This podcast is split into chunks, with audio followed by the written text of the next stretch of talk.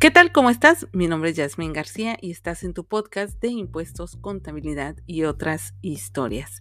El día de hoy traigo un tema que a todos nos ha traído de cabeza los últimos meses y es la constancia de situación fiscal y como yo le digo, toda la verdad.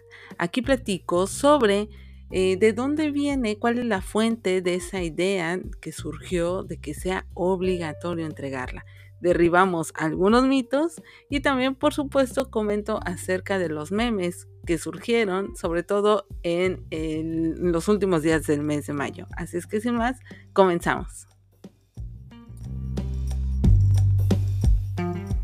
Bien, primero que nada, vamos a ver qué es eso de la constancia y por qué le están pidiendo. Bueno, la constancia de situación fiscal es un documento que emite el SAT y que tiene la información que el SAT tiene de nosotros, por supuesto. Tiene nuestro nombre, nuestro RFC CURP, eh, nuestro estatus en el RFC, estamos activos, suspendidos, reactivados, cuando tuvimos el último movimiento en nuestro estatus, nuestro domicilio fiscal, la actividad a la que nos dedicamos, el régimen fiscal en el que estamos y finalmente las obligaciones que tenemos por estar en ese régimen y con esa actividad. Por lo tanto, como lo puedes ver, está muy, muy completo, pero ¿qué, tiene que ver todo esto con la cuestión de que los patrones le estén pidiendo? Bueno, todo se deriva de este documento que voy a compartir que es la guía de llenado del comprobante de recibo de pago de nómina y su complemento versión 4.0. ¿Qué es eso de 4.0? Bueno, tenemos varias versiones en lo que es la facturación electrónica. Desde sus inicios, pues ha ido mejorando, ha ido llenándose de más requisitos, más candados, más cuestiones como esto que se llama complemento y en, en general, pues ha ido mejorando el proceso conforme avanza la tecnología por lo tanto, actualmente estamos utilizando la gran mayoría la versión 3.3, la cual escala a la versión 4.0, la cual ya tiene nuevos requisitos. ¿Cuáles son esos requisitos? Lo vamos a ver aquí y es de aquí de donde se desprende todo.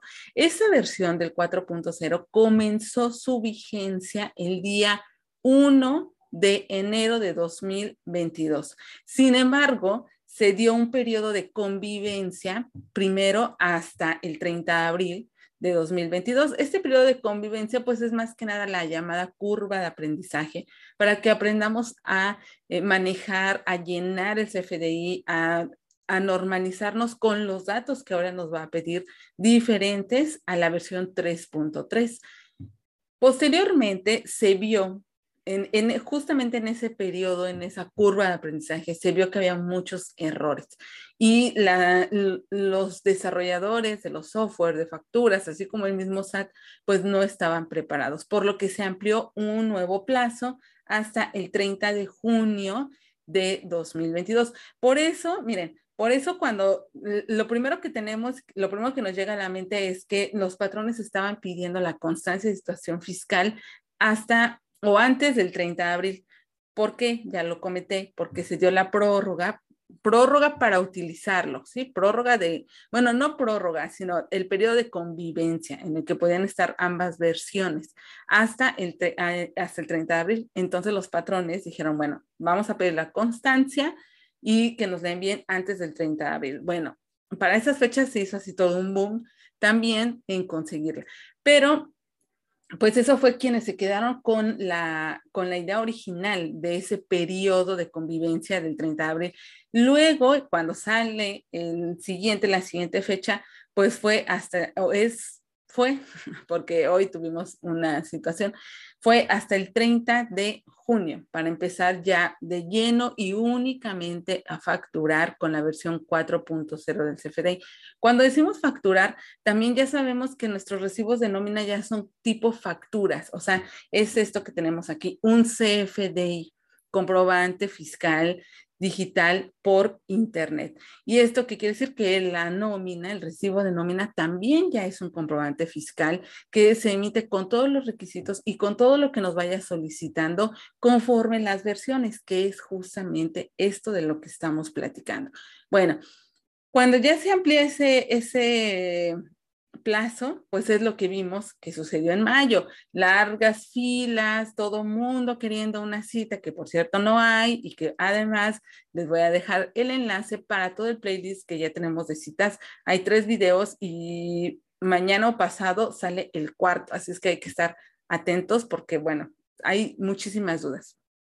Bien, eh, después, entonces, resulta que hoy, 8 de junio de 2022, el SAT publica que eh, este periodo de convivencia ahora se va a ir hasta el 31 de diciembre de 2022. Entonces, a partir del primero de enero de 2023, ahora sí, se supone, se supone, ya lo único que va, la única versión que va a reinar sobre nuestros comprobantes fiscales es la 4.0, que es esta que estamos viendo aquí. Aquí tenemos una guía de llenado del comprobante. Es de donde surge esa idea de por qué me van a pedir mi constancia de situación fiscal.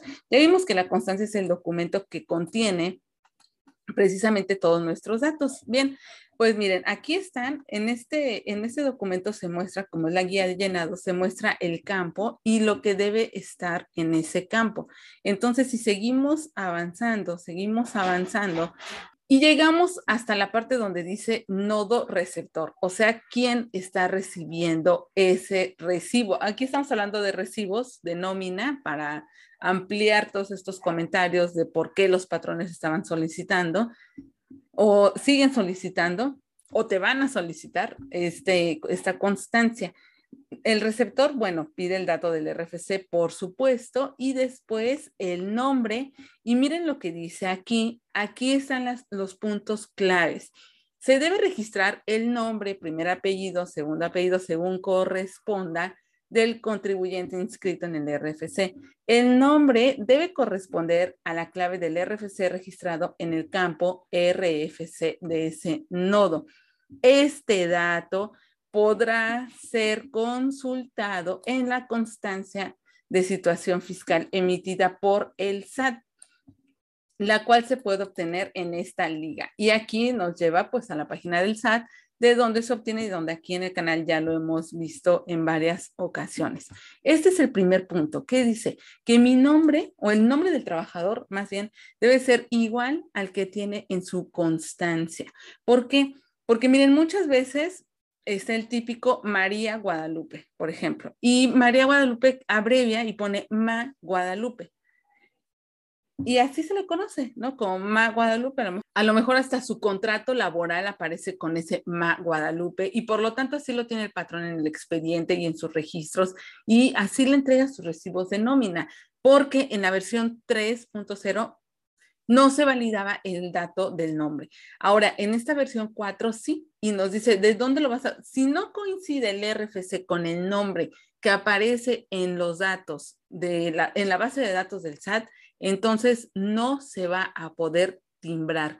¿Qué es eso de timbrar? Bueno, es cuando se elabora el recibo de nómina o cualquier otra factura o comprobante, que es un nombre correcto, comprobante CFDI, cuando se elabora, se manda al SAT para que el SAT pues lo valide, le, genere el folio digital, le genere ya lo que conocemos, que vemos en, los códigos, toda esta eh, validez que le hace ser una factura, un documento oficial, es lo que significa ese timbrado. Cuando pasa por los controles del SAT para que ya sea una factura o un comprobante con validez fiscal. Eso es eso. Entonces, dice aquí, si no, bueno, dice, se debe registrar el nombre. El nombre debe corresponder. Entonces, ¿qué asumimos con esto? Si no corresponde, no voy a poder facturar. Ese es el tema. Ese es el tema. Ahora, nos vamos al siguiente campo, domicilio fiscal del receptor. ¿Quién? El trabajador, ahorita como estamos platicando. Se debe registrar el código postal del domicilio fiscal del receptor del comprobante. Aquí entre paréntesis, trabajador asalariado o de asimilados a salarios. El código postal debe estar asociado a la clave de RFC registrado en el atributo RFC de ese nodo. Este dato podrá ser consultado en la constancia de situación fiscal emitida por el SAT. Igual, ¿de dónde voy a tomar el código postal del domicilio fiscal del trabajador? de la constancia de situación fiscal. Dice aquí, se debe registrar el código postal del domicilio fiscal. De aquí se desprenden muchísimas dudas, muchísimas dudas en cuanto a el domicilio, si yo no tengo el domicilio, si mi código postal que tengo en mi constancia ya cuando tienen la constancia, porque ese ya es el segundo punto, ¿no? El primero es obtener la constancia. El segundo, darse cuenta de que no coincide el domicilio con lo que aparece. O sea, mi domicilio que tengo actualmente no, no coincide con lo que está en mi constancia. ¿Por qué? Porque si somos unas personas de salarios, normalmente nos dio de alta nuestro primer patrón hace algunos años, tal vez muchos, tal vez muchos. Por lo tanto, ni siquiera sabemos y como nunca hemos puesto atención en ese punto de a ver cómo estoy registrado en el SAT, entonces ahí nos encontramos con esa situación de que el patrón está pidiendo o exigiendo que coincida. Y aquí abro un paréntesis. El hecho de que el patrón quiera que coincida el código postal o el domicilio con el actual domicilio del trabajador es cuestión del patrón. El SAT lo único que pide es que en el recibo de nómina el código postal que se presente sea el mismo que se tiene registrado en el SAT, independientemente si es del patrón, si es de cualquier otro, bueno, del ex patrón o cualquier otro código postal que no coincida con el actual. Insisto, si el patrón lo solicita así, ya son cuestiones del patrón, no del SAT. Cierro paréntesis. Cosa que para eso, ojo aquí, es una duda muy frecuente, se requiere realizar un trámite de cambio de domicilio. Y actualmente ese, ese trámite de cambio de domicilio únicamente se puede hacer con la firma electrónica firma electrónica, entramos a otro tema. Es todo un conjunto de datos, la firma electrónica, un conjunto de datos, porque cuando nosotros vamos a tramitar esa firma electrónica, lo que hacemos ahí es que digitalizan nuestros documentos, nos capturan el iris, capturan nuestras huellas digitales, firmamos, nos toman una foto y eso, todo, todo eso se llama, ese conjunto de datos son datos biométricos, se guardan en un archivo.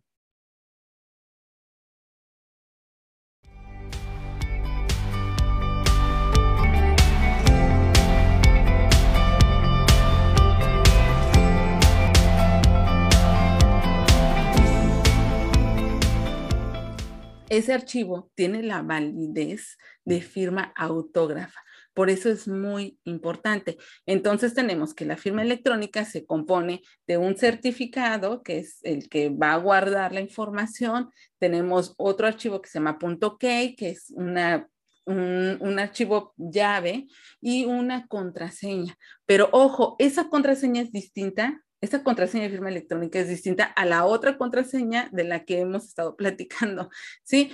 Es mucha información, es mucha información y por eso los contadores, los colegas lo vemos un poco excesivo también que estén solicitando de esta manera, exigiendo a los trabajadores, porque realmente mucha información, son muchos conceptos que, eh, que normalmente pues no estamos obligados a conocer, ¿no?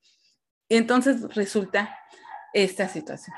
Si quiero cambiar mi domicilio, tiene que ser con firma electrónica, si quiero hacerlo por el Internet, ¿sí? Y para todo se utiliza.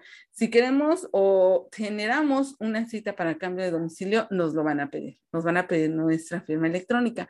Han cambiado mucho las cosas, con, con, en Hacienda, como conocemos, o en el SAT, han cambiado las cosas. Ya no es ir a la oficina y hacer trámites como antes, sino que la digitalización ha hecho que pues ya las cuestiones sean por Internet.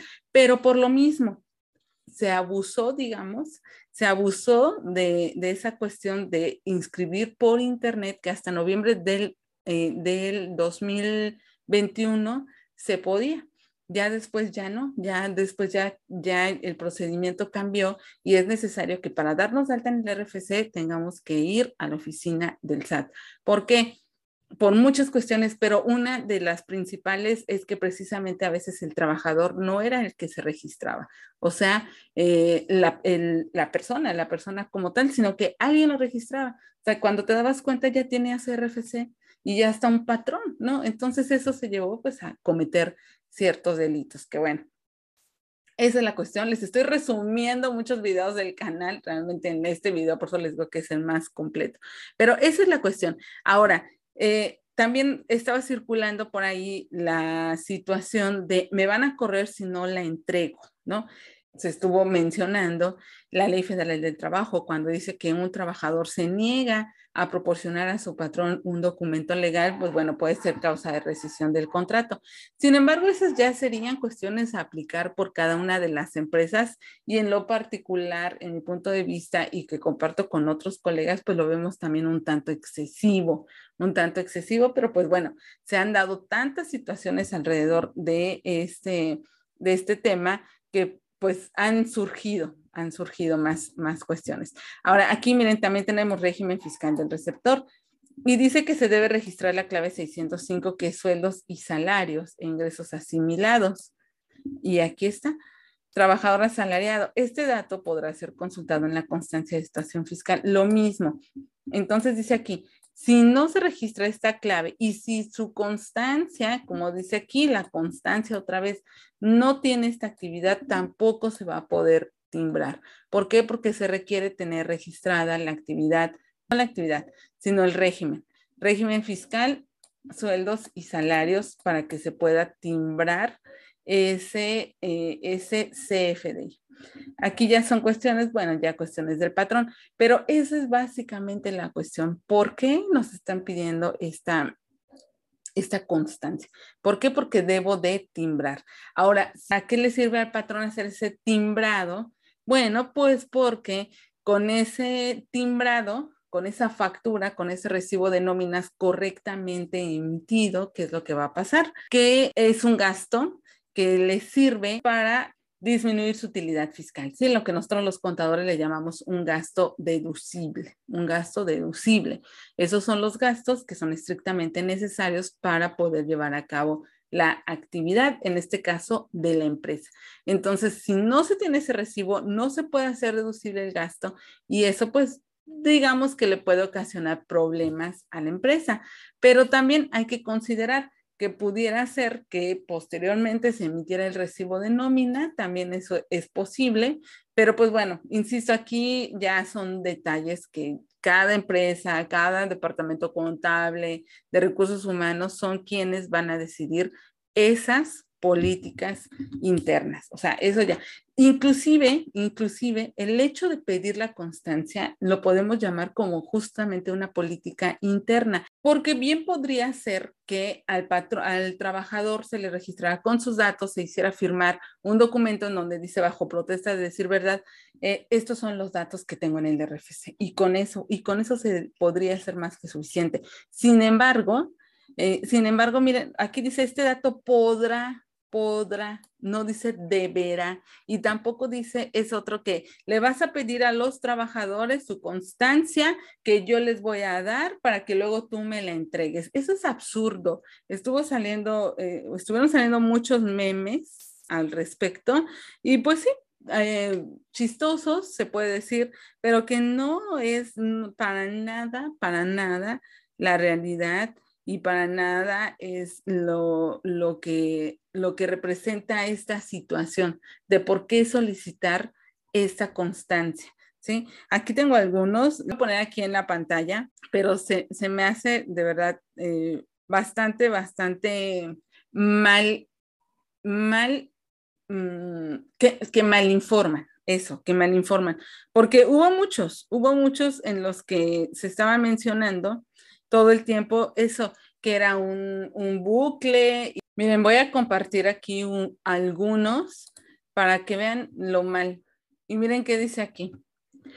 El SAT te solicita una carta que te emite el SAT para que se la entregues al SAT. No es cierto. Esto no es cierto.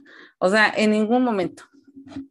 Ajá, en ningún momento, eh, la, en ningún momento, como ya pudimos ver la fuente de la información, en ningún momento dice, para que me la des, ¿no? O sea, patrón, pídeles a tus trabajadores este documento para que me lo des. Y aquí tenemos este otro en donde, según esto, pues este perrito es el SAT y este otro, pues como que todo México, ¿no? Y dice, hola, necesito tu constancia de situación fiscal. Ok, ¿dónde la consigo? Y dice el SAT, yo te la voy a dar. Y dice, eh, todo México, ajá. y luego dice el mismo SAT, y luego me la das, y todo México así de, ay, o sea, ¿cómo? ¿Para qué? ¿Para qué me la das? Y luego, está mal, insisto, no hay que dejarnos eh, mal informar, por favor. Una cosa son memes y otra cosa, la verdad es que lo haga tal vez gente que no tiene conocimiento o que pretenda malinformar, y otra cosa es que sea cierto, ¿sí? Miren, este, paso uno, el patrón te pide tu constancia de situación, tu constancia fiscal tu constancia fiscal es constancia de situación fiscal del SAT, porque el SAT se le está requiriendo. Paso dos, tú le pides al SAT dicha constancia, la tramites y te la entrega. Paso tres, le entregas la constancia al patrón. Paso cuatro, el patrón se le entrega al SAT. No, ya vimos nosotros y ustedes que están aquí y que lo aprendieron en cuadra, van a saber que esto no es cierto. Aquí podemos ver esta publicación que hizo el SAT en donde dice mito. Tengo hasta el 31 de mayo para obtener mi constancia de situación fiscal, que por eso les decía lo que vimos todo el caos que se hizo. realidad, la constancia de situación fiscal se puede obtener todo el año, no hay fecha límite. Lo que tiene una fecha establecida es la obligación de la emisión de facturas electrónicas o recibos de nómina en el sistema de factura electrónica 4.0, la cual inicia el 1 de julio. Ya vimos que ya tenemos una nueva fecha, que es 1 de enero de 2023. Aquí estamos viendo el documento emitido el día de hoy, 8 de junio, en donde el SAT informa que la entrada para la nueva factura electrónica 4.0 será prorrogada hasta el 1 de enero de 2023. Y aquí vemos que, aquí, aquí vemos que dice, es importante que el contribuyente conozca y mantenga actualizada en todo momento su información fiscal contenida en la constancia de situación fiscal, la cual es como su acta de nacimiento. Bueno, la verdad es que aquí ya se hace muy exagerado, muy exagerado, porque no es nada que ver, pero dice ya que contiene los datos de identificación, ubicación y obligaciones fiscales, tales como lo que ya vimos, RFC, nombre, código postal, régimen fiscal. En caso de que el contribuyente conozca esta información, puede entregarla. Fíjense, aquí está esto.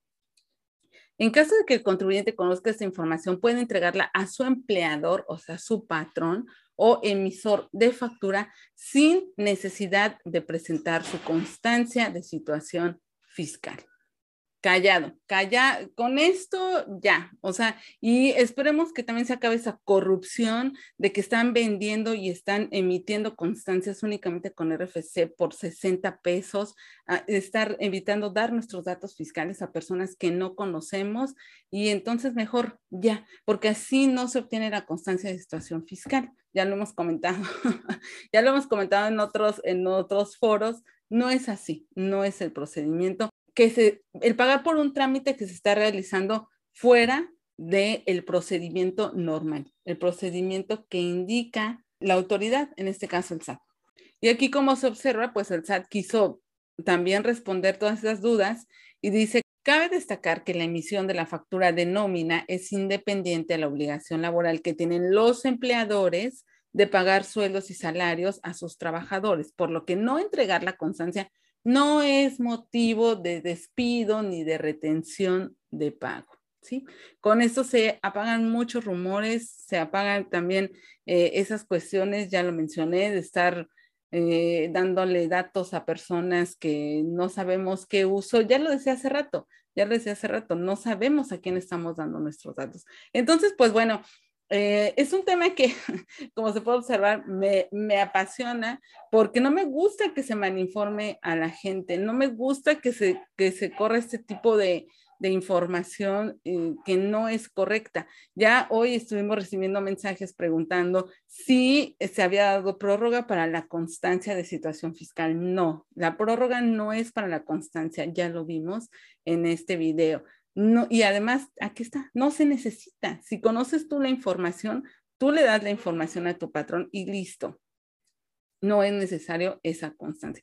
Ahora, que si el patrón dentro de sus políticas internas lo requiere, eso ya es otra cuestión, ¿sí? Eso ya es, no es como estos memes que estábamos viendo ahorita de que el SAT te lo pide para que me lo des y que tu patrón me lo dé a mí. No, no, no, no, no. Eso ya son cuestiones de la empresa y eso ya es aparte. Cada empresa tiene sus políticas, cada empresa tiene sus procedimientos y si nosotros como trabajadores estamos aceptando trabajar ahí, pues entonces estamos aceptando cumplir con esas políticas, esos procedimientos. Así es que son dos cuestiones muy distintas. Pero bueno, espero que con este video haya quedado aclarado todo este tema de la constancia. Eh, nosotros tenemos, ya lo mencioné, el video para generar una contraseña, ¿qué es lo más importante y qué es lo que yo puedo recomendarles? Generar contraseña de entrada, porque así van a poder ustedes descargar la constancia cuantas veces sea necesario, estar, como lo dice aquí, estar, eh, conocer y mantener actualizada la información fiscal. Eso es uno. El otro es, en cuanto se pueda, ahorita tenemos la situación pésima de la falta de citas, pero en cuanto se pueda obtener una cita, lo pueden hacer ahorita que no se necesita, lo pueden hacer con calma. Una cita para la firma electrónica. Después van a tener, no, no, no quiere decir que unos dicen ya me eché la, la, soga al cuello, ahora sí me van a traer bien boletinado. No, eso es aparte, eso es aparte. Nosotros con el hecho de tener un RFC, con el hecho de tener cuentas bancarias, con, con el hecho de tener créditos, todo esto, recibir una nómina, ya estamos fiscalizados. O sea, ¿qué más da? Entonces, si está mal, pues sí hay que corregir. Si el domicilio no es el correcto, hay que corregirlo. Si la actividad no es la correcta, hay que corregirla. Muchas personas se dieron cuenta de que tienen regímenes que no dieron de alta, que tienen o que dieron de alta hace mucho tiempo y que ahí se quedó. A veces nos dicen a nosotros, eh, pues sí, un contador según me dio de baja y cuando revisamos, no los dio de baja. Y entonces se han ido acumulando obligaciones que pudiera hacer que les acarrearan multas. Entonces sí es muy importante. Digo, como trabajadores no hay tanta, tantas obligaciones como presentar declaraciones mensuales, por ejemplo, pero sí tenemos las obligaciones de todo contribuyente, que es mantener nuestra información actualizada, informar al RFC de los cambios que vayamos teniendo. Eso es una obligación fiscal que tenemos todos, todos los contribuyentes, todos, todos, todos. Ahí, ahí sí no hay que de este régimen o del otro, todos, ¿sí?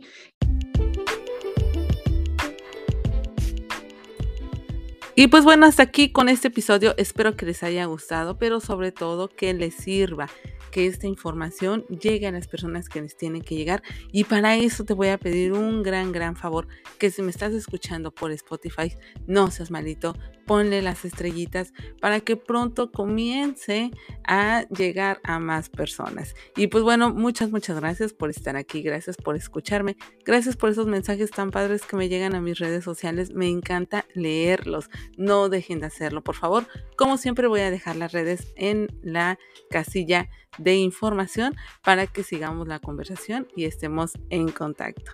Y nos escuchamos en el próximo episodio. Hasta pronto.